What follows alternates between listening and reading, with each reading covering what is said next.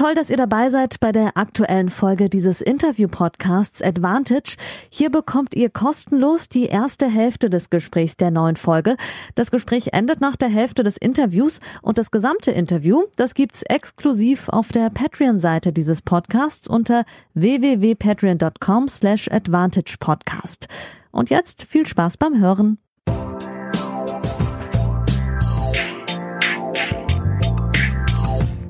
Advantage, Folge 19. Ja, liebe Advantage-Hörer, Folge 19 mittlerweile, diese Woche etwas später.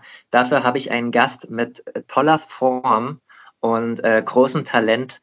Erst vor Wochenfrist, beziehungsweise vor mittlerweile anderthalb Wochen sein erstes Challenger-Halbfinale gespielt und sich damit von jenseits der 1000 in der Weltrangliste auf Platz 598 nach oben gearbeitet. Ähm, willkommen, Marvin Möller. Äh, ja, ich freue mich hier zu sein und bin gespannt, was wir hier so besprechen werden.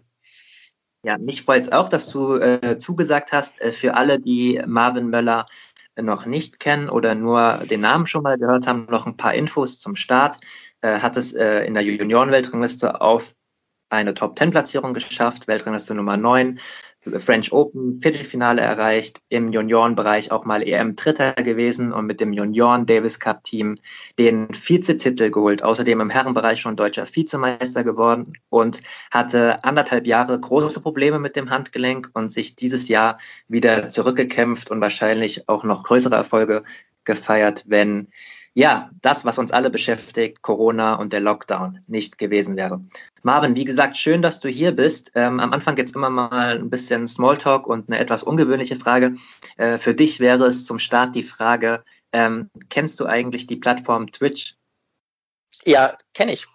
kenne ich ganz gut sogar weil du dich selbst für, also für alle, die es nicht kennen, Twitch ist eine äh, Gaming- und Streamer-Plattform, wo man Leuten beim Zocken zugucken kann. Ähm, bist du selbst ein Zocker oder interessierst du dich für Videospiele? Äh, verfolgst du da Leute oder hast du einfach nur von der Plattform mal gehört? Ähm, also ich äh, bin da nicht selbst aktiv, also ich nehme nicht das äh, auf, was ich spiele sozusagen. Momentan zocke ich auch nicht mehr viel. Ich habe das früher immer gerne einfach so just for fun gemacht mit Freunden. Ist jetzt auch ab und zu nochmal der Fall, aber eigentlich eher selten. Und ich nutze es sozusagen als Unterhaltung, äh, gucke mir da ein paar Leute an und äh, verfolge äh, verfolg da dann das ein oder andere Spiel.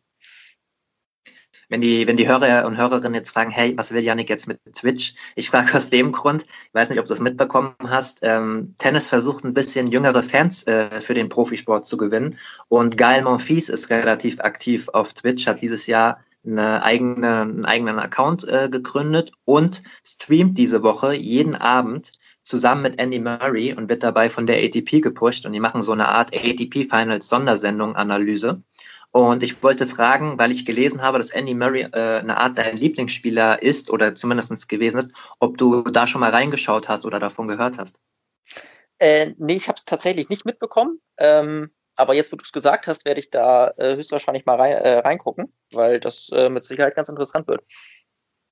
Kannst du gerne machen nach der Aufnahme für, für die Hörerinnen und Hörer. Wir nehmen gerade Samstagnachmittag auf, äh, kurz nach vier. Die äh, streamen immer abends, ich glaube 18 oder 19 Uhr, musst du mal reingucken. Äh, mhm. die hatten bis zu 180.000 äh, Zuschauer schon. Und für alle, die Twitch, wie gesagt, nicht kennen, bei den 14- bis 24-Jährigen sehr beliebt, äh, bis zu 18 Millionen Menschen am Tag, Tag dort aktiv. Also da wird bestimmt der ein oder andere auch fürs Tennis zu gewinnen sein und eine gute Sache. Ich habe jetzt schon zweimal reingeguckt, kann ich auch nur empfehlen, werde auch für nächste Woche für Zeit Online generell über das Zukunftsproblem, wie man neue Fans gewinnt, mal berichten. Aber das mal nur so am Anfang. Marvin, wie gesagt, schön, dass du mitmachst. Ich mache äh, das bei allen meinen Gästen, dass ich kurz die Social Media Plattform auch nenne, dass ihr äh, Marvin folgen könnt. Das ist auf Instagram, Instagram marvin.möller mit OE99 und natürlich auch meinen Instagram-Account für den Podcast ist advantage-podcast auf Twitter advantage-pod POD und auf Twitter, äh, auf ähm, Facebook Advantage Podcast. Und dann ganz zum Schluss möchte ich noch mittlerweile 34 Patreons danken, die diesen Podcast unterstützen. Die drei neuesten sind Nikolas Kramm, Jakob ähm, Schnatter, wenn ich mich nicht verschrieben habe. Entschuldigung, wenn ich dann äh, äh, entschuldige ich mich in der nächsten Folge dafür. Und Christoph Rachel, du kennst das vielleicht, ne? Ich habe eine Sauklau in der Schule gehabt. Hier sind meine Notizen. Das ist äh, bei mir auf jeden Fall so der Fall. Danke, dass ihr mich unterstützt. Und zwei ähm, Patreons, die schon länger dabei sind, dürfen auch in dieser Folge später äh, werden zu Wort kommen und Fragen stellen. Marvin, wir wollen heute ein bisschen über Aktuelles sprechen, über deinen Weg als Talent ins Herrentennis und auch über deine Verletzungen und über aktuelle Sachen. Wir starten mal auch mit den positiven Nachrichten. Du hast vor zwei Wochen das Challenger-Halbfinale erreicht. Hast du schon mhm. mittlerweile, ähm, ich meine, du bist ja aus der Quali rausgeschossen, unter anderem Matthias Bachinger geschlagen, äh, Maschenko geschlagen, die Nummer 1 der Setzliste geschlagen, Kamil ähm, Machizak, wenn ich es richtig ausspreche, in Eckenthal beim Challenger. Hast du schon ein bisschen verarbeiten können? Äh, ja, doch, das äh, konnte ich ganz gut äh, verarbeiten. Also ich sag mal so, weil ich es jetzt für mich auch nie ausgeschlossen habe, dass ich da in den Bereichen auch mitspielen kann, dass ich jetzt aus der Quali ein Halbfinale spiel, das war natürlich unerwartet. Äh, da habe ich jetzt nicht mit gerechnet, äh, zumal es auch jetzt international eigentlich so noch immer noch eins der ersten Turniere ist, was ich nach meiner Verletzung gespielt habe und vor allen Dingen auch nach der Corona-Pause. Aber ich äh, bin natürlich extrem glücklich über den Erfolg, der mich jetzt auch in der Weltrangliste weit nach vorne oder ja, weit nach vorne gebracht hat, auf jeden Fall weiter, als ich äh, davor stand. Und äh, dementsprechend ist es für mich jetzt natürlich ein super Abschluss des Jahres gewesen. Definitiv. Ich hatte es ja erwähnt, 598 stehst du jetzt. Du warst davor äh, jenseits der äh, 1000 platziert und dein Karriere-High war im Jahr 2018 die 504. Also bist du wieder relativ in der Nähe. Genau. Mhm. Ähm, ich habe ja ein paar Gegner aufgezählt gehabt. Äh, für alle, die das nicht wissen, das Challenger-Turnier in Eckenthal wird auf Teppichboden gespielt. Ist das ein Belag, der dir tendenziell liegt oder lag das daran gar nicht? Hm, das ist schwer zu sagen. Ich würde jetzt nicht unbedingt sagen, dass mir Teppich wirklich liegt. Ich spiele darauf meistens sehr gut. Allerdings ist es, denke ich, für alle Spieler ein bisschen ungewohnter Boden, weil ich glaube, mittlerweile trainiert keiner, der wirklich auf professioneller Ebene spielt, regelmäßig auf Teppich. Und deswegen geht es eigentlich immer so ein bisschen darum, sich da gut anzupassen ähm, und dann halt, sage ich mal, das Beste draus zu machen. Das habe ich bei dem Turnier jetzt sehr gut äh, geschafft. Aber ich, ich fühle mich jetzt nicht unwohl auf Teppich. Das ist jetzt nicht mein Lieblingsbelag, aber ich nehme die Turniere, gerade wenn sie in Deutschland sind, natürlich immer gerne mit. Kannst du den ambitionierten oder weniger ambitionierten Spielern, die in der, äh, im Winter ja auch in der Halle spielen, mal so ein, zwei Tipps geben, auf was es äh, deiner Meinung nach auf Teppich ankommt? Ähm, Aufschlag ist auf jeden Fall äh, ein sehr wichtiger Faktor, würde ich sagen. Also wenn man auf Teppich nicht gut serviert, ähm, dann wird es meiner Ansicht nach immer schwer. Und ähm, wenn man die Chance hat, äh, probieren, die Initiative zu übernehmen, offensiv zu spielen und den Gegner probieren, unter Druck zu setzen. Klingt das wären so meine Ratschläge. Ja, die würde ich auf anderen, auf anderen Belegen jetzt vielleicht auch äh, nennen, aber auf Teppich ähm, ist es jetzt nicht so gut, wenn man da äh, drei Meter hinter der Grundlinie Defensive spielt, weil Teppich halt einfach ein ziemlich schneller Belag ist. Das stimmt. Und am Anfang helfen auch immer so einfache Basic-Sachen, um auf jeden Belag zurechtzukommen, aber für Teppich auf jeden Fall auch. Äh, ich hatte ja ein bisschen schon die Gegner ähm, äh, unter anderem aufgezählt, die du geschlagen hast. Was war denn für dich dein schwierigstes Match speziell bei diesem Challenger-Turnier? Hm. Also im Endeffekt das Schwierigste war wahrscheinlich äh, das also das Halbfinale, das ich dann verloren habe, aber ich denke, du gehst von den Matches aus, die ich gewonnen habe, oder? Ähm, wir können gerne auch über das Halbfinale spielen. Da hast du ja gegen den Inder, hilf mir mal bei der Aussprache. Ist das Ramai Chaidan oder wie, wie, wie spricht man den aus? Weißt du das? Ich, ich weiß es nicht. Ich habe ihn, ich glaube, der wird ja, also auf Deutsch wird man wahrscheinlich Ramanathan aussprechen. Ich, äh, ich weiß jetzt nicht, ob das auch. Ja, halten wir es einfach. Auf jeden Fall hast, ja. hast du gegen ihn verloren im Halbfinale, ja, genau. Ja, äh, genau. Also du darfst gerne auch sagen, wenn, wenn du, wenn du, wenn das Halbfinale eindringlich bei dir im Gedächtnis geblieben ist, dann können wir auch gerne darüber reden. Es, für mich, für mich war es auch halt auf jeden Fall beeindruckend, dass du die Einzelsetzliste halt mal glatt in zwei Sätzen rausgehauen hast. Vielleicht kannst du ja zu beiden Matches ein bisschen was sagen. Ähm, ja, also gegen die Einzelsetzliste, da war ich sehr zufrieden mit meinem Spiel. Ähm, da hat an dem Tag wenig nicht funktioniert, muss ich sagen. Da lief alles echt ganz gut. Ähm, ich fand sein Spiel für mich auch relativ angenehm, sage ich mal, weil er auch grundsätzlich, denke ich, lieber Ballwechsel spielt. Das mache ich auch gerne. Serviert jetzt nicht übermächtig. Ähm, und somit konnte ich mein Spiel da ganz gut aufziehen und ähm, habe im Endeffekt auch einfach gut gespielt und ihn somit auch in Anführungszeichen relativ entspannt geschlagen, sagen wir es mal so. Ähm, also da war ich sehr zufrieden. Und gegen den Inder war es ein deutlich anderes Spiel, der fast ausschließlich Surf and Volley gespielt hat, ähm, was mir jetzt nicht so, also was ich jetzt nicht so gerne gegen mich habe, weil es einfach halt unrhythmisch ist. Man kommt nicht wirklich in die Ballwechsel, hat wenig, sage ich mal, normale Schläge. Das ist viel, viel Aufschlag-Return, was man da spielt. Und ähm, er hat es mir sehr schwer gemacht. Ich habe dann leider auch im zweiten und im dritten Satz ähm, überhaupt nicht mehr gut serviert. Ähm, das war, denke ich, so der größte Unterschied. Und wie ich am Anfang auch gesagt habe, wenn man auf Teppich dann nicht gut serviert, dann, dann wird es halt schwer. Und er hat dann auch, hat seine Chance genutzt und dann auch äh, gut aufgespielt. Mhm. Du bist ja aus der Quali bis ins Halbfinale gekommen. Ist das dann im Herrenbereich, äh, wenn man noch nicht so viele äh, Match, Matches hat und noch nicht so die Matchhärte hat, ist es dann am Ende auch so eine Art Kraftfrage oder mentale Frage, wenn man schon so viele Matches auf dem Niveau gespielt hat? Mm, ich fand, das ging, also gerade wahrscheinlich, weil es auf Teppich ist, die Ballwechsel da ein bisschen kürzer sind, ähm, fand ich, war es vom körperlichen her okay, da hatte ich keine Probleme. Vom Mentalen habe ich mich auch eigentlich noch relativ frisch gefühlt. Ich muss sagen, ich habe äh, vor dem Turnier in Eckenthal habe ich äh, sehr, sehr viele Tage am Stück durchgespielt. Ähm, aber ich war in Eckenthal eigentlich eher in so einem, so einem Turniermodus und gerade wenn du dann im Challenger am Halbfinale stehst, dann, also auch das erste Mal in deiner Karriere so, dann denkst du eigentlich jetzt nicht darüber nach und ja, ich habe jetzt auch schon viele Spiele gespielt und bin ein bisschen müde oder der Kopf ist vielleicht auch nicht mehr so ganz da. Also da bist du, finde ich, so im Turniermodus, dass du sagst, okay, hier geht es jetzt heute nur ums Gewinnen und da sieht man dann über das ein oder andere Wehwehchen auch einfach hinweg. Verstehe. Beschreib mal ein bisschen die besondere Situation. Äh, ist ja momentan bei allen Turnieren so, dass, dass viel auf Hygienemaßnahmen geachtet wird, ähm, auf Abstand geachtet wird. Bei den ATP-Turnieren, je, je professioneller es wird und je mehr Platz ist, kann man das ja ein bisschen besser umsetzen. Wie war es denn bei so einem kleinen, kuscheligen Turnier in der Halle auf, auf, auf Carpet, äh, was, was die Umstände angeht? Ähm, die Umstände waren gewöhnungsbedürftig, sagen wir es mal so, weil ähm, also ich war noch nie in Eckenthal vorher, ich habe es jetzt nur dieses Jahr erlebt und da war das, denke ich, eher so ein bisschen aus der Not geboren, sage ich mal, weil normalerweise ist es, denke ich, eine größere Anlage. Es sieht auf jeden Fall so aus. Die haben mehr Plätze. Das durften sie aber dieses Jahr, soweit ich weiß, nicht nutzen. Dementsprechend war es alles ziemlich, ziemlich klein und dementsprechend waren wir eigentlich auch nur für, für die Spiele auf der Anlage. Also da konntest du dann ab und zu mal ein bisschen zugucken, aber die Spieler sind eigentlich zur Anlage gekommen, haben sich eingespielt, ähm, ihr Match gespielt und sind dann auch relativ schnell wieder nach Hause, weil, ja, ich meine, die, die Maßnahmen sind so, dass man halt sagt, okay, wir sollen so wenig Zeit wie möglich auf der Anlage verbringen und mit nicht vielen Leuten sozusagen abgeben und da haben wir uns im Endeffekt so gut es ging halt dran gehalten. Also das, mhm.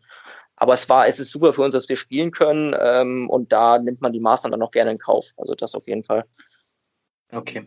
Korrigiere mich bitte, wenn ich falsch liege, äh, weil ich war nicht vor Ort und habe deswegen keine erste Hand äh, ähm, vor Ort Info, aber ich habe gehört von der einen oder anderen, ähm, von den einen oder anderen äh, Spielern oder Leuten, die da waren, dass es gerade was hygienemäßig äh, angeht, nicht so geil war und auch mit sanitären Anlagen äh, sehr, sehr klein bestückt. Würdest du dem zustimmen oder sagst du, nee, Janik, das, das stimmt gar nicht?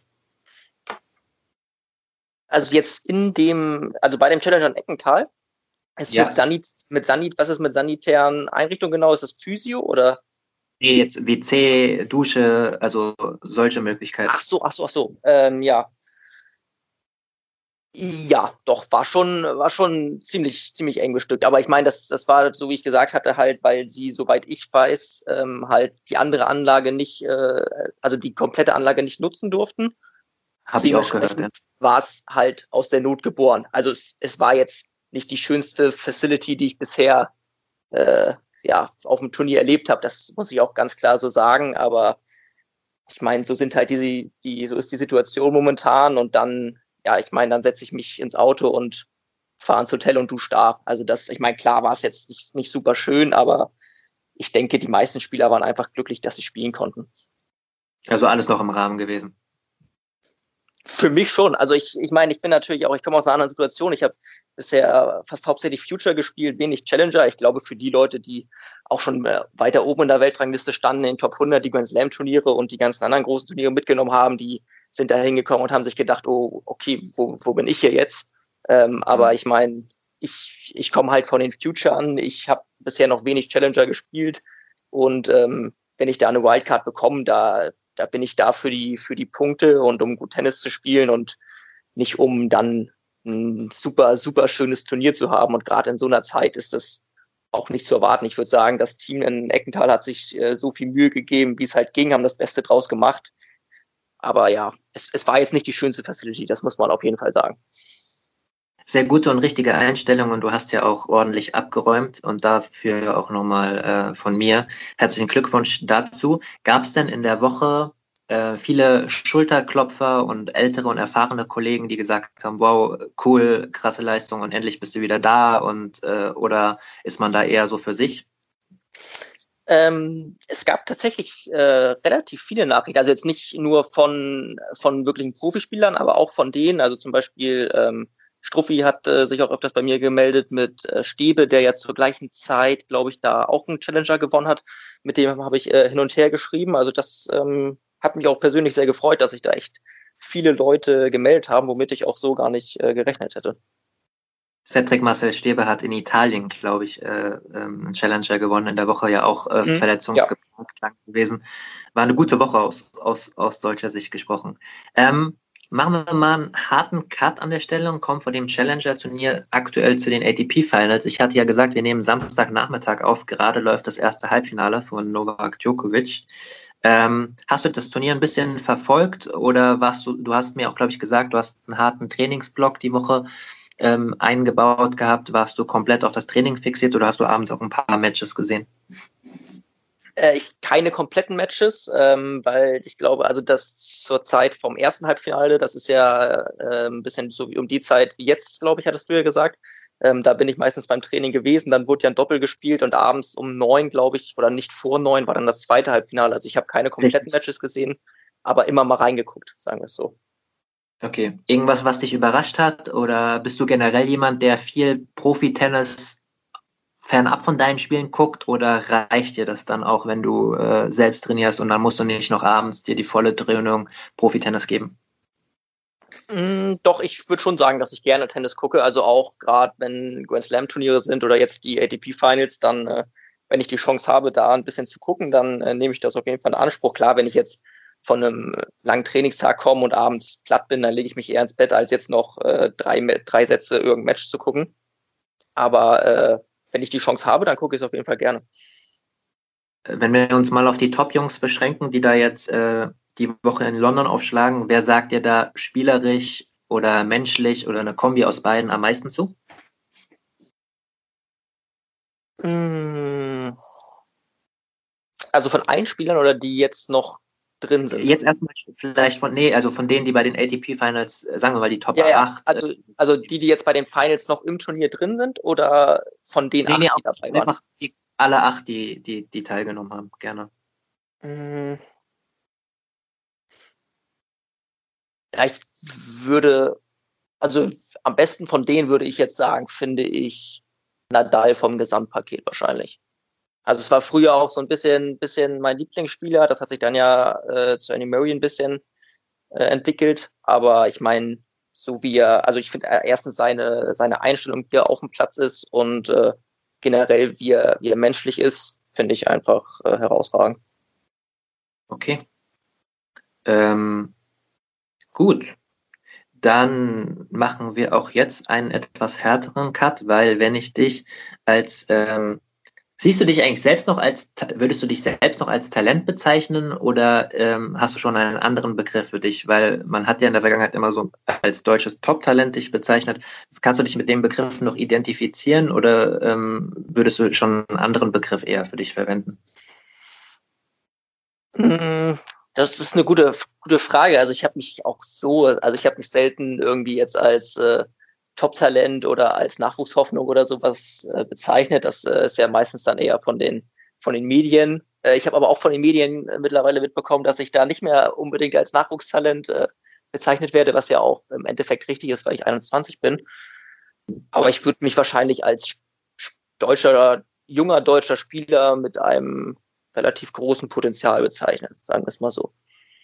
Ich habe nämlich heute Nachmittag auch äh, oder heute Morgen, als ich mich vorbereitet habe, lange darüber nachgedacht, weil im Endeffekt ist es ja so, also für mich warst du schon ein deutsches Top-Talent oder bist auch immer noch ein, ein super Talent, aber es ist ja auch einfach mal so, dass du ja anderthalb Jahre in dieser Phase, wo sich äh, junge Talente in den Erwachsenenbereich reinkämpfen, aufgrund der Verletzung ähm, verloren hast. Und diese Jahre sollte man dir irgendwie nicht wegnehmen. Ne? Also ich versuche das jetzt, äh, wenn ich mal eine persönliche Note sagen kann, ich versuche als Journalist äh, dir diese anderthalb Jahre oder zwei Jahre auch einfach noch jetzt zuzugestehen. Äh, und wir sehen es ja auch an anderen Spielern, zum Beispiel wie Maxi Mater oder so, die jetzt äh, äh, Anfang 20 sind, ne, dass man da auch noch äh, super, super Sprünge machen kann. Oder Daniel ähm, Altmaier etc., die ja auch schon Verletzungsprobleme hinter sich hatten. Von daher bist du für mich immer noch ein Top-Talent und äh, wir sollten in Deutschland vielleicht auch ein bisschen davon weggehen, dass man ja, mit 17, 18 schon die, die ganz großen Erfolge feiern kann. Gerade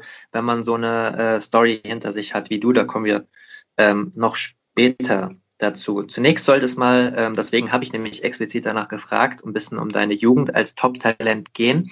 Ich habe gelesen in der Vorbereitung, dass du ursprünglich angefangen hast, korrigier mich, wenn das so nicht stimmt, Tennis zu spielen, weil deine Eltern mit deinem Bruder gespielt haben und du als kleines Kind immer die Bälle aufsammeln musstest. Ist diese Anekdote richtig? Äh, fast. Eigentlich habe ich, also ich habe im Endeffekt durch meinen Bruder begonnen, weil der hatte Tennistraining. Ich war noch zu jung, um alleine zu Hause zu bleiben. Und meine Mutter hat mich dann halt mitgenommen und wir saßen am Rand und ich äh, ja, bin dann, äh, kann man schon so sagen, wahrscheinlich ziemlich auf die Nerven gegangen, so wie kleine Kinder, die nicht keine wirkliche Beschäftigung haben, halt so sind. Und äh, dann hat meine Mutter gesagt, okay, gib den auch einen Schläger in die Hand, äh, dann ist er beschäftigt und alles ist gut. Und so bin ich dann äh, im Endeffekt äh, zum Verein gekommen und habe da dann angefangen zu spielen. Wie alt warst du denn da? Also warst du da zwei, drei oder vier, fünf? Äh, äh wo, wo ähm, also angef ich, aber ich weiß nicht, wann ich angefangen habe, äh, bei dem Training von meinem Bruder zu nerven, aber angefangen mit dem Tennis habe ich mit fünf. Nochmal bitte, ich habe es akustisch nicht verstanden. Mit wie vielen Jahren? An, mit fünf Jahren habe ich angefangen. Ah, okay, gut. Ja, das ist ja noch äh, relativ früh. Ab wann würdest du sagen, ähm, ging es bei dir mit ambitioniertem Training los? Also schon mit Blickwinkel auf, ich möchte leistungsmäßig was erreichen? Also mit dem Blickwinkel, dass ich was erreichen möchte, das war wahrscheinlich erst, naja, obwohl man kann wahrscheinlich schon sagen, dann so die ersten Verbandstrainings, die man dann so gemacht hat, ich glaube, das war so mit neun Jahren oder sowas bin ich die erst, das erste Mal zum Verbandstraining gekommen. Und wenn man klein ist, dann träumt man natürlich schon so davon, okay, ich, Tennis ist meine Leidenschaft, ich möchte da gut äh, drin werden und das waren dann so die ersten, ich sag mal in Anführungszeichen, intensiveren Trainings oder leistungsmäßig besseren Trainings. Aber so wirklich, dass man sagt, okay, mein absoluter Traum ist es, Tennisprofi zu werden, das war dann wahrscheinlich erst, also in Anführungszeichen mit, sag ich mal, 13, 12, 13 oder sowas. Mhm. Hast du äh, viele Hobbys gleichzeitig gehabt, andere Sportarten gemacht, äh, andere Hobbys ausprobiert in dem Alter so zwischen 8, 9, 10, 11, 12? Äh, ich habe eine Zeit lang habe ich Tennis, Handball und Fußball zur gleichen Zeit gespielt. Also Handball habe ich ziemlich kurz nur gespielt, ich glaube ein oder zwei Jahre. Vielleicht Fußball habe ich länger auch gespielt, ähm, war da auch ganz gut, ähm, aber habe mich im Endeffekt eigentlich von Anfang an immer fürs Tennis entschieden.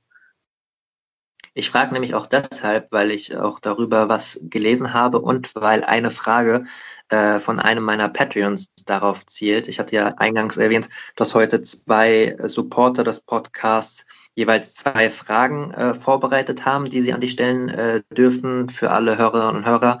Ähm, ihr könnt gerne mal auf der Patreon-Seite patreon.com äh, patreon, ähm, slash advantage podcast vorbeischauen.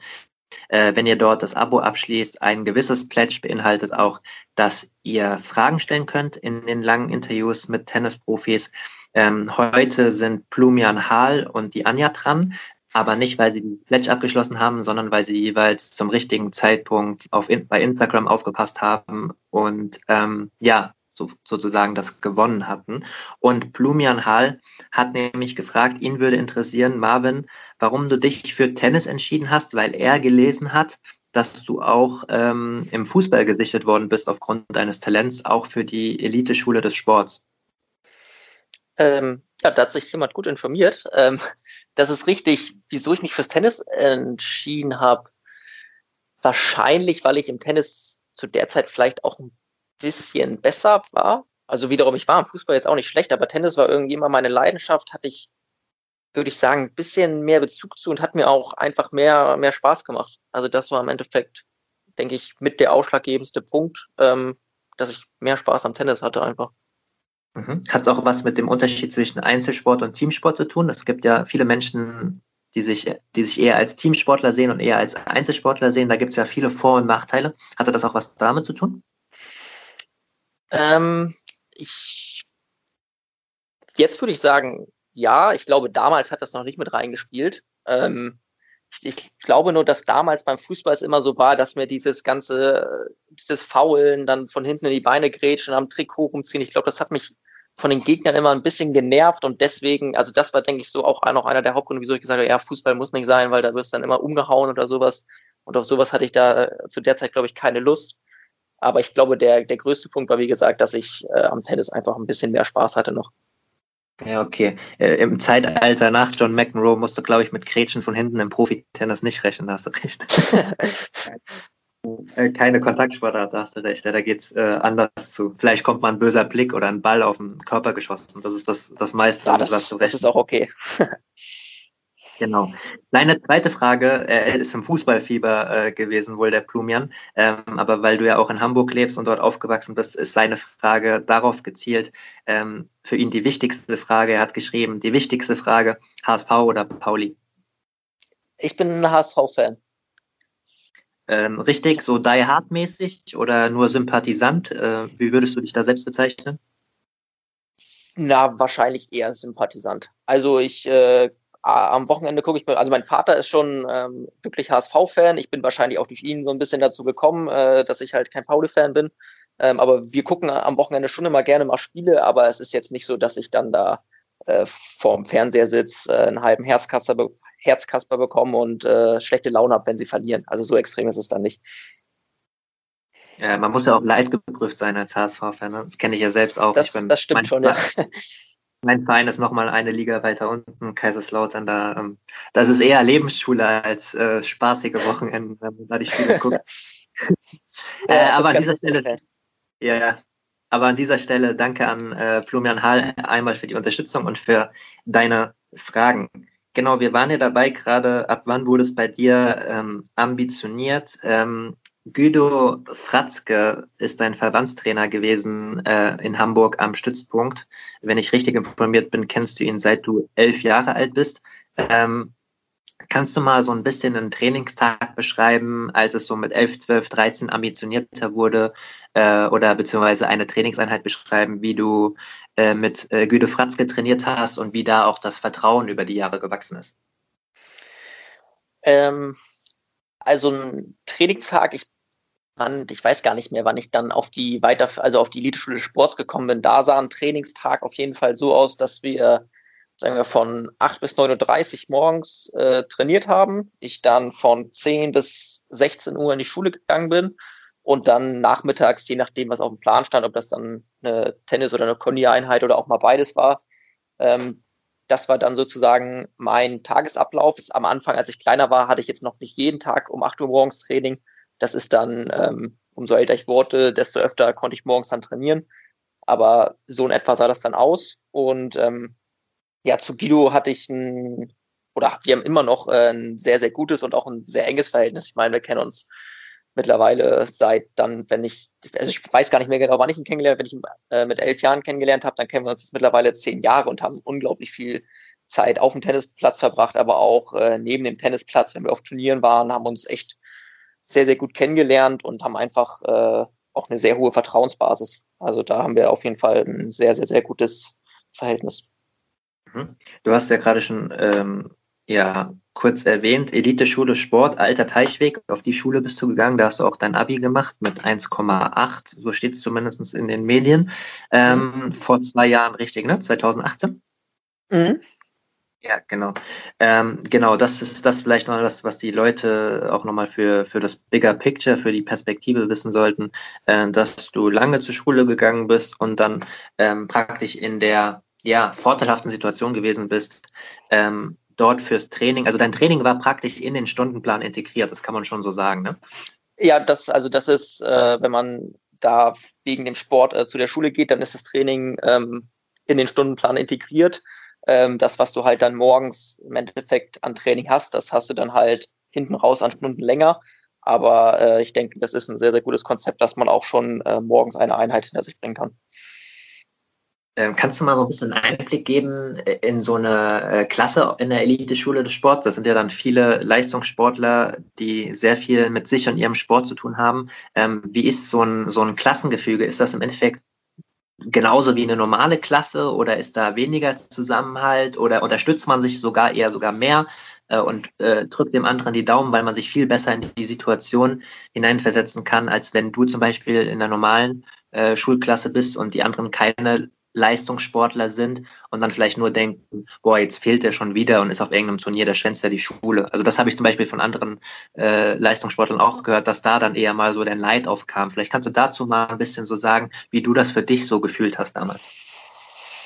Hm, also ich würde schon sagen, dass das, also im Endeffekt ist es ja eine normale Klasse. Ich meine, wir sind im Endeffekt alle normale 15, 16, 17-Jährige, die halt ihren Sport äh, auf relativ hohem Niveau ausüben, aber das ist ja in dem Sinne eigentlich jetzt für mich auf jeden Fall äh, nie ein Unterschied äh, gewesen zu anderen Kindern, die halt äh, keinen Sport machen.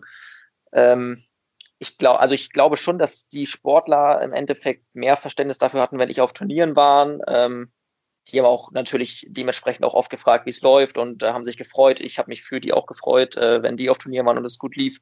Ich denke, dass da schon, was den Sport angeht, ein bisschen mehr Zusammenhalt war als vielleicht äh, mit Kindern, die sich mit dem Sport nicht so identifizieren können. Ähm, aber ich denke, im Großen und Ganzen ähm, wären wir oder waren wir eine normale Klasse. Ähm, und ich glaube auch, dass ich mich in einer anderen Klasse, wo, sage ich mal in Anführungszeichen, äh, keine Sportler gewesen wären, äh, da hätte ich mich, denke ich, auch genauso gut integriert. Also weil der Sport war, war jetzt nie so Nummer eins Thema bei uns in der Klasse, weil wir im Endeffekt so einfach auch alle menschlich gut miteinander klargekommen ist. Und da wurde man jetzt nicht über seinen Sport definiert.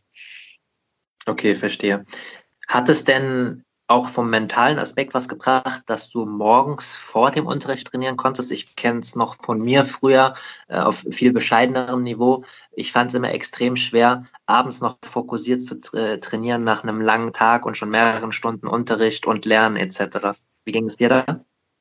Ähm, ja, also ich denke, deswegen meine ich, dass das äh, meiner Ansicht nach ein sehr, sehr gutes Konzept ist, weil ich denke, als wenn man noch kleiner ist, ist es sehr, sehr schwer, wenn du da acht Stunden in der Schule saßt, ähm, gelernt hast, vielleicht eine Arbeit geschrieben hast, ähm, was ja auch durchaus Stress ist für, für ein Kind, ähm, sich dann abends noch äh, zwei oder drei Stunden hinzustellen und dann da probiert, seine Bestleistung abzurufen. Ich denke, das geht dann morgens, äh, wo man in Anführungszeichen noch unbelastet ist, besser. Ähm, natürlich hat man sich dann schon auch, wenn man dann das erste Mal um 8 Uhr auf dem Tennisplatz stand, äh, das noch nicht gewöhnt war als, ich weiß nicht, 14-, 15-Jähriger, das war auch schon speziell, da muss man sich ein bisschen dran gewöhnen. Aber ich denke, wenn man sich daran gewöhnt hat, dann ähm, ist das ein großer Vorteil gegenüber anderen Leuten, die vielleicht jetzt nicht äh, die Möglichkeit haben, morgens zu trainieren. Und es ist mhm. natürlich auch leichter, zwei Einheiten unterzubringen, als äh, wenn du nicht vormittags trainieren kannst. Das stimmt. Wenn man das Ganze umkehrt, ist es natürlich aber auch schwierig, dann äh, nach einer hohen körperlichen Belastung und dann noch einem normalen Schultag ähm, abends Hausaufgaben zu machen, für Prüfungen zu lernen etc. Wie hast du das versucht anzugehen und zu bewältigen? Ähm, also im Endeffekt muss ich schon sagen, hatte der Sport eigentlich die höchste Priorität bei mir. Das muss ich schon sagen ähm, auch schon relativ früh. Und ähm, es war natürlich nicht immer leicht, wenn ich auch dann morgens von 8 bis 39 eine anstrengende Einheit hatte, sich dann da in der Schule noch wirklich zu konzentrieren.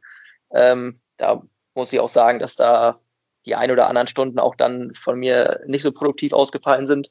Ähm, und gerade auch abends, wenn du dann erschöpft vom Training kommst, ähm, da geht da nicht mehr so viel. Und es war bei uns, ähm, das ist auch noch ganz positiv gewesen, dass wir fast kaum Hausaufgaben äh, auf hatten, weil wir halt eine Ganztagesschule waren und jeden Tag eigentlich bis 16 Uhr in der Schule waren.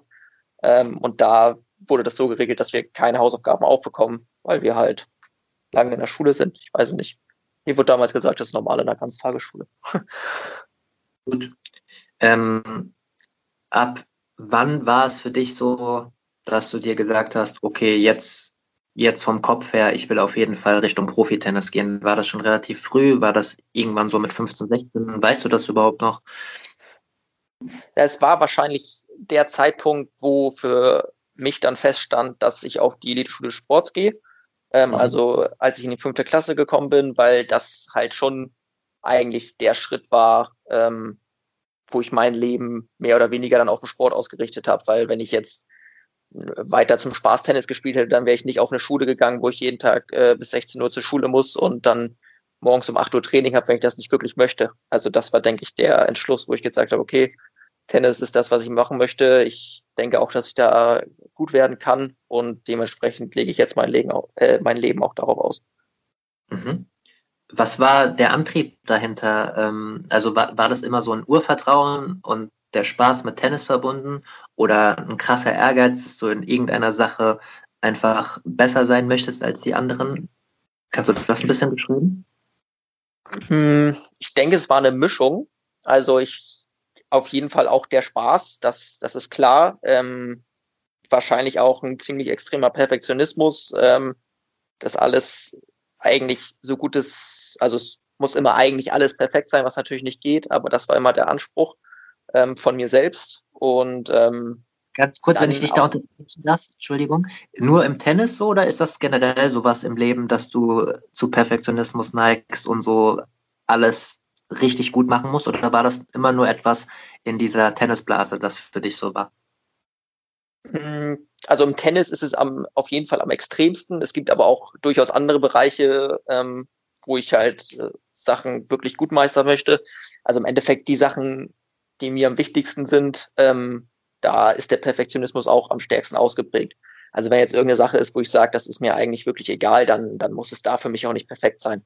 Also, aber im Tennis ist es halt so, das ist meine Leidenschaft, das ist mir äh, eigentlich am wichtigsten und dementsprechend möchte ich da halt auch immer die maximale Leistung rausholen. Mhm. Was ist dir in deinen Juniorenjahren tennistechnisch besonders leicht gefallen und was ist dir tennistechnisch eher schwer gefallen? Das kann was Technisches sein, was Taktisches sein, was Körperliches sein, was Mentales sein. Ähm, das, also, na okay, das ist jetzt auch blöd gesagt, wenn man sagt, dass das meiste ist einem relativ leicht gefallen. Also ich denke, ich habe von, von, äh, von, ich habe von Haus aus einen relativ guten Körper für, für einen Sport, sage ich mal so. Also ich, es ist jetzt weder so, dass ich ähm, super unbeweglich, äh, also okay, ich bin schon relativ steif, aber ich bin relativ das gut zitieren. ausdauernd. Mittlerweile nicht mehr. Ich habe da ganz gut dran gearbeitet, aber ich ähm, hatte ganz gute Voraussetzungen körperlich, würde ich einfach sagen. Ich hatte auch ein ausreichendes Tennis oder ich habe ein ausreichendes Tennistalent mitbekommen, ähm, was mich eine Zeit lang schon noch am meisten mit eingeschränkt hat, würde dann sage ich, äh, würde ich schon sagen, ist der mentale Bereich.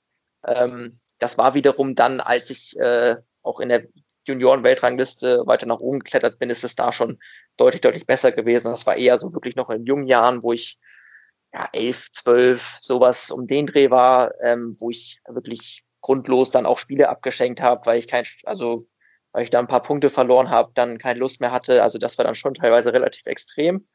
Ähm, aber da habe ich dann halt auch schon relativ früh angefangen, mit einem Sportpsychologen zu arbeiten, der mir dann auch ähm, relativ gut oder sehr gut weitergeholfen hat.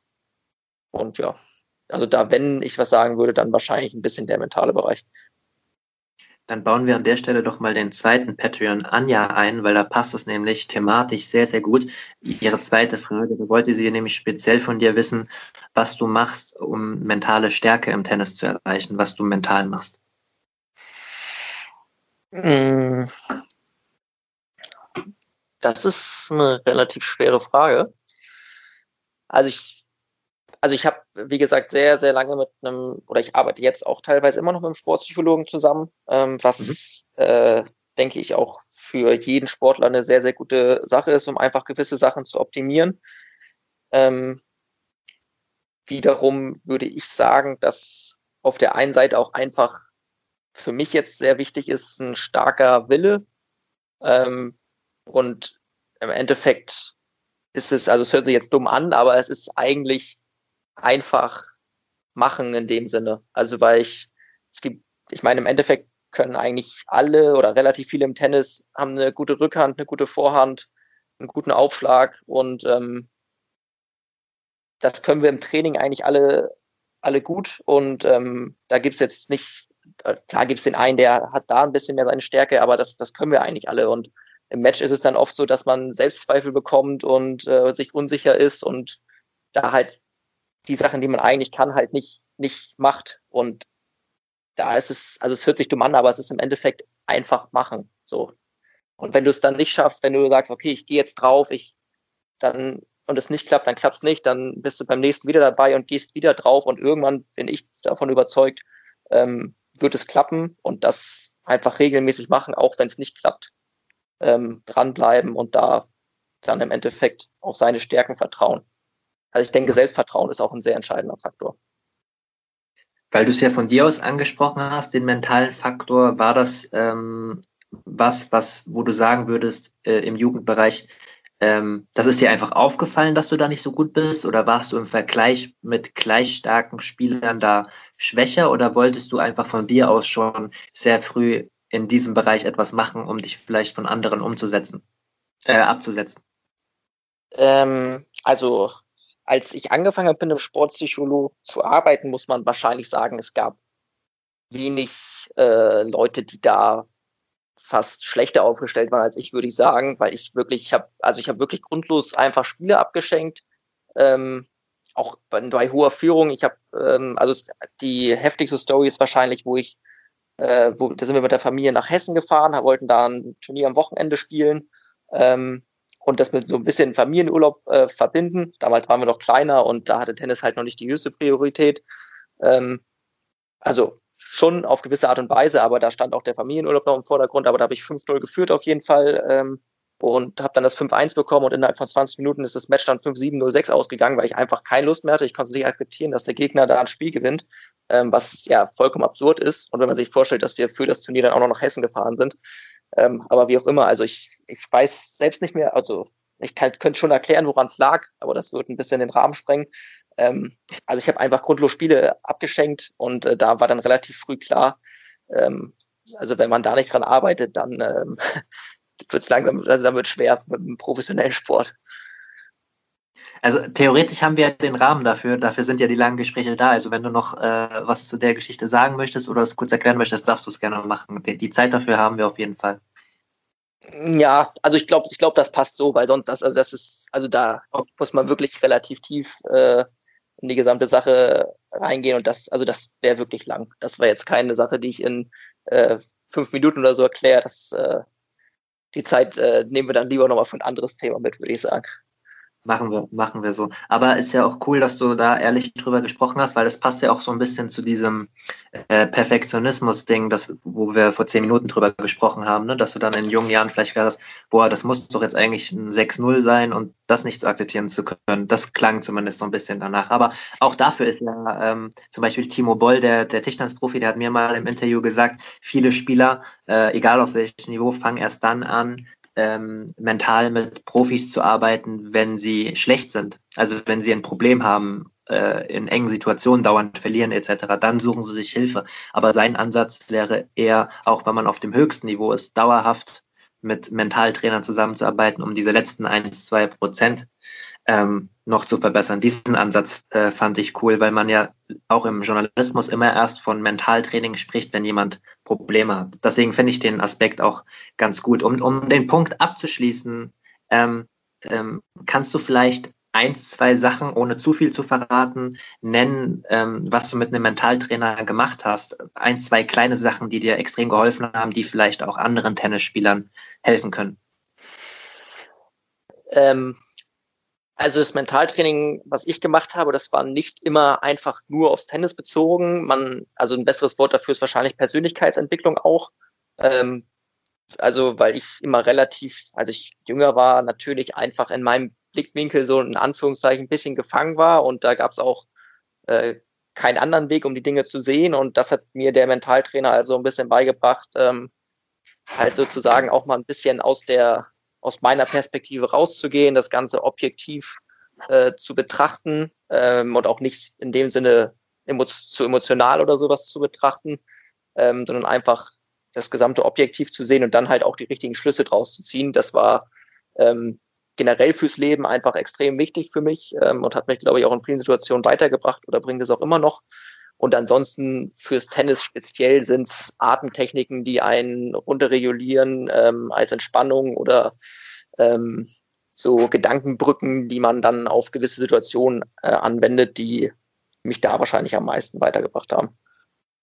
Gut, danke für deinen Einblick und auch äh, vielen Dank, dass du über das Thema geredet hast, finde ich nicht selbstverständlich. Ähm, wir waren inmitten deiner Jugendkarriere und da würde ich dich mal äh, gerne fragen, was ist denn dein eindrücklichstes Erlebnis von Juniorenturnieren, äh, dein besonderes Erlebnis oder das, was dir als erstes in den, den Kopf kommt von deinen vielen Junioren-Events und Erfolgen, die du gespielt und gefeiert hast? Das erste ist wahrscheinlich, sind wahrscheinlich die French Open, die ich gespielt habe, wo ich dann aus der Quali Viertelfinale gespielt habe, ähm, weil es halt auch das erste Mal, weil es waren halt die, das erste Mal die French Open für mich. Ähm, ich fand das Turnier an sich äh, super, wahrscheinlich auch, weil ich äh, gut gespielt habe und dementsprechend, weil das eigentlich auch so mit mein größter Erfolg war, auf jeden Fall im Einzel, ähm, ist das wahrscheinlich am präsentesten noch. 2016 ist das gewesen, richtig? Das 2016? Ja, das 2016 müsste richtig sein. Also bin ich mir ziemlich sicher, dass es 2016 war, ja. Als ich 17 war, ja. Genau. In der Berichterstattung hört man ja immer relativ wenig über die Juniorenwettbewerbe, weil, weil die ähm, Profi-Wettbewerbe meistens alles andere überstrahlen. Kannst du mal so ein bisschen beschreiben, wie ein Juniorenspieler auf einem Grand Slam äh, behandelt wird, äh, wie der Ablauf ist? Also kann man da relativ unter dem Radar äh, durchgehen oder wird man schon sehr wie ein Profi behandelt dort? Also nee, du, ich würde nicht sagen, dass man, dass man wie ein Profi behandelt wird. Ähm, also ich sag mal so, wir sind halt, ich würde, also aus meiner Sicht sind wir eher dabei, als dass wir wirklich, na, ja, also wir sind schon eine Attraktion. Wir hatten viele, viele Zuschauer ähm, bei den French Open und auch bei den anderen Turnieren. Aber im Endeffekt sind die Profis halt die Profis so. Ich meine, ich weiß nicht, vielleicht ist es auch mein Blickwinkel so, weil ich eher, als ich da noch jünger war, lang gegangen bin und gedacht habe, oh, da, da steht jetzt Novak Djokovic, ähm, und dann denkt man natürlich schon erstmal so, also ist ja schon eine, eine, spezielle Situation, wenn man den das erste Mal live sieht, wie der da sein Programm so macht. Ähm, aber ich, ja, ich würde sagen, wir, wir werden nicht wie die Profis behandelt, aber wir werden auf jeden Fall äh, sehr, sehr gut behandelt. Mhm. Äh, du sprichst schon an, wenn man so Novak Djokovic da, da sieht und sein Programm abspulen sieht. Ähm, Gab es eine Anekdote von den damaligen French Open, wo du gesagt hast, du, das war wow oder das ist dir nachhaltig in Erinnerung geblieben, was du für deine Karriere mitgenommen hast? Hm, hätte ich tatsächlich jetzt nicht direkt. Nee, also, also außer dass ich da ein sehr, sehr gutes äh, Turnier gespielt habe ähm, und tennismäßig eine, eine gute Leistung abgerufen habe, war, war jetzt aber nicht so ein ja, okay, es war schon auch mein erstes Grand Slam Turnier, was ich gespielt habe, aber ich hab, war jetzt nicht so ein Wow- oder Aha-Moment, wo ich sage, okay, der hat mir jetzt für mein weiteres Leben super viel gegeben, sagen wir es mal so. Ja, gut, das kann ja aber auch einen Schub geben, ne? Wenn man das Turnier super spielt, dann ist das ja auch eine, eine Weiterentwicklung bei den French Also Open. natürlich, natürlich schon auch die Erkenntnis so, okay, ich gehöre im Endeffekt schon zu den, zu den besten Spielern der Welt, so in meinem Alter. Also das, das schon. Ähm, ich habe dir ja relativ offen die Frage gestellt, an was du dich am meisten oder am liebsten zurückerinnerst. Und du hast jetzt die French Open genannt. Die hatte ich mir notiert 2016. Und den zweiten Punkt, den ich mir nochmal speziell notiert hatte, ähm, war ähm, das Davis Cup-Erlebnis, wo ihr für Deutschland ähm, ähm, die Silbermedaille geholt habt. Ähm, kannst du vielleicht zu dem Event nochmal was sagen, so als Team-Event, was dir von da in Erinnerung äh, geblieben ist, ob das ein, ein Spektakel war oder ob das eher so nebenher gelaufen ist? Äh, nee, also die Team-Events, also das wäre auch das, also deswegen habe ich kurz gestockt, ähm, weil ich mich im Endeffekt ein bisschen zwischen den beiden entscheiden musste. Ähm, die Team-Events waren immer außergewöhnlich, also weil man es als Tennisspieler halt auch selten hat, dass du wirklich so ein, so ein Teamgefühl ähm, hast und das war bei den Europacups oder auch äh, bei dem Davis Cup jetzt ähm, halt echt sehr, sehr speziell und dass wir da Zweiter geworden, hin, äh, geworden sind, ist natürlich äh, auch eine extrem gute Leistung damals von uns gewesen. Und also im Finale haben wir dann ja da gegen ähm, Felix und äh, Shapovalov gespielt, die jetzt auch nicht die schlechtesten Gegner waren, wie man jetzt äh, mittlerweile auch ganz gut sehen kann. Ähm, also das waren immer, immer außergewöhnliche Events und das wären auch gute, also oder super Events gewesen, wenn wir da nicht so gut abgeschnitten hätten, weil es einfach cool ist, ähm, im Team zu spielen und natürlich auch Deutschland äh, zu repräsentieren. Genau deswegen habe ich es nämlich angesprochen. Äh, Felix Oger Aliasim und Dennis Shapovalov waren damals eure Gegner. Ähm, heutige äh, Top-Profis natürlich schon. Ähm, Gab es damals auch die Möglichkeit, sich mit internationalen Kollegen und Kolleginnen auszutauschen? Äh, oder war das nur von Nation für Nation sehr für sich? Ich hatte einmal die Möglichkeit, bei einer U14-Europameisterschaft äh, als Journalist da zu sein. Da war es mein Eindruck, natürlich ja noch, viel, noch äh, sehr jung gewesen, aber es war außerhalb der Matches so ein bisschen Jugendfreizeitstimmung, also sehr gelöst und wie einfach viele junge Menschen aus unterschiedlichen Ländern, die zusammenkommen. Sobald es aber Richtung Match kam, äh, äh, kam war es schon sehr professionell einfach und sehr getrennt voneinander. War das bei euch ähnlich? Äh, kannst du dazu ein bisschen erzählen? Ähm, ich, ja, ich würde sagen, dass das war ähnlich. Also wir, es gab natürlich mit, den, mit dem einen hast du ein bisschen mehr gemacht als mit dem anderen, aber im Endeffekt würde ich sagen, sind wir als Spieler untereinander alle immer ähm, ziemlich gut klargekommen. Aber wenn du dann im Endeffekt halt an dem Tag äh, gegen denjenigen spielst oder gegen das Land spielst, da, also wenn du auf dem Platz stehst, dann seid ihr halt dementsprechend halt keine Freunde. Also da geht's dann schon ums Gewinnen und ähm, da ist, also da steht ja das Gewinnen einfach im Vordergrund und nicht äh, der soziale Kontakt, sagen wir es mal so war damals schon vielleicht ein bisschen sehr viel Blick in die Glaskugel dabei, aber war damals schon zu erkennen, dass die beiden Kanadier sehr, sehr krass talentiert sind? Ähm, ich, auf jeden Fall. Also ich meine, im Endeffekt äh, sind sie ja da auch äh, Weltmeister geworden zu zweit.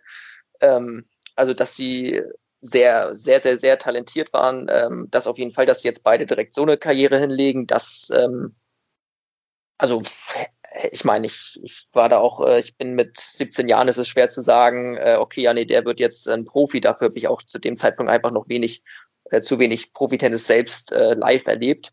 Ähm, aber dass sie sehr, sehr talentiert sind, ähm, ist wie gesagt klar gewesen. Aber dass sie so extrem durchstarten, das hätte ich persönlich jetzt nicht direkt gesagt. Was waren deine ähm, persönlichen Gefühle während der langen Verletzungspause, wenn du gerade diese beiden Spieler äh, im Fernsehen oder im Stream gesehen hast, äh, Profitennis spielen?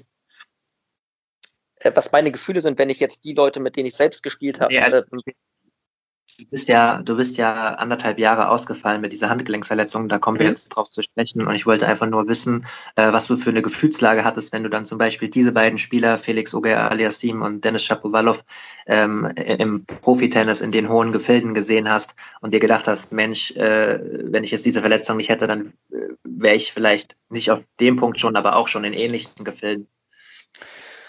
Ähm, ja, schon gemischte Gefühle, würde ich sagen. Also natürlich äh, freut man sich ähm, für diejenigen, die man dann oder gegen die man auch selbst gespielt hat, auch äh, teilweise ganz gut kennt. Ähm, also ganz gut kennt ist übertrieben, aber mit dem man halt einfach so auch Kontakt äh, hatte. Äh, für die freut man sich natürlich und hat gerade auch für die beiden ähm, halt einfach einen riesen Respekt, weil äh, in so einem Alter so weit oben in der Weltrangliste zu stehen, das ist, äh, das ist schon außergewöhnlich, das muss man einfach sagen. Ähm, aber natürlich sitzt du auch ein bisschen zu Hause und denkst dir, hm, ja, also damals äh, habe ich gegen, gegen einige von denen gespielt, äh, teilweise auch gewonnen oder knapp verloren. Ähm, wenn ich jetzt nicht eineinhalb Jahre verletzt gewesen wäre, dann würde ich halt vielleicht auch da äh, in die Richtung jetzt spielen.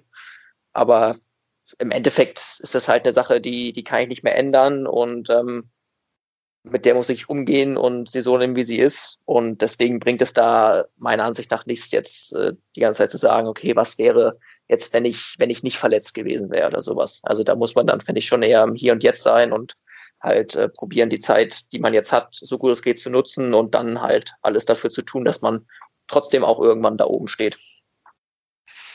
Das stimmt. 2018 hast du noch am Roten Baum äh, gespielt und eine Woche später äh, sind dann die Schmerzen aufgetaucht äh, im Handgelenk äh, an deinem Schlagarm, an deinem rechten Schlagarm. Es war dann eine äh, Sehnenverletzung und die erste Diagnose war erstmal, dass du zwei Monate Pause machen musst, was zu dem Zeitpunkt damals auch schon deine längste Tennispause überhaupt bedeutet hat, richtig? Ähm, ja, also ich, also es war echt komisch, weil ich habe dann, ich habe trainiert und ähm, habe wirklich einen normalen Schlag eigentlich gemacht mit der Vorhand und auf den einen, äh, auf den einen, äh, von dem einen auf den anderen Moment äh, konnte ich den Schläger halt wirklich nicht mehr halten. Ähm, das war schon äh, sehr, sehr komisch. Dann bin ich zum Arzt gegangen und der meinte, zwei Monate Pause, Sehenscheidenentzündung, ähm, aber dann geht's wieder. Und das war für mich halt, wie du auch schon gesagt hattest, erstmal echt ein Schock so, weil ich noch zwei Monate raus war zu, zu dem Zeitpunkt. Sowas kannte ich gar nicht. Ähm, dass es dann im Endeffekt eineinhalb Jahre mhm. geworden sind, das macht die Sache jetzt nicht viel besser, aber äh, ja, das war schon ein komischer Moment am Anfang. Genau, nur mal zur Einordnung. Äh, das war ja dann praktisch im, Sommer oder im Spätsommer 2018 und ich hatte ja eingangs erwähnt, dein Career High war 504 und das hattest du rund um den Zeitpunkt im Juli, glaube ich, 2018. Das heißt, du warst praktisch damals ja auf deinem, in, in den Gefilden auf deinem Höhepunkt des Schachens, als die Verletzung aufgetreten ist und auf einem sehr guten spielerischen ähm, und Entwicklungsweg allgemein. Ähm, dann, wenn du möchtest, nimm uns mal ein bisschen mit. Dann sind diese zwei Monate ähm, gehen zu Ende. Du freust dich eigentlich wieder mit Training anzufangen und die Schmerzen sind einfach nicht weggegangen. Oder wie war das damals? Das war der erste frei zugängliche Teil der neuen Folge. Die zweite Hälfte hört ihr exklusiv auf der Patreon-Seite www.patreon.com slash advantage podcast. Dort könnt ihr mit einem kleinen monatlichen Beitrag dafür sorgen, dass es diese langen, unabhängigen Interviews ohne Werbung regelmäßig gibt und unterstützt zudem Yannicks unabhängige Arbeit als freier Journalist im Tennis-Doping- und Sportpolitikbereich.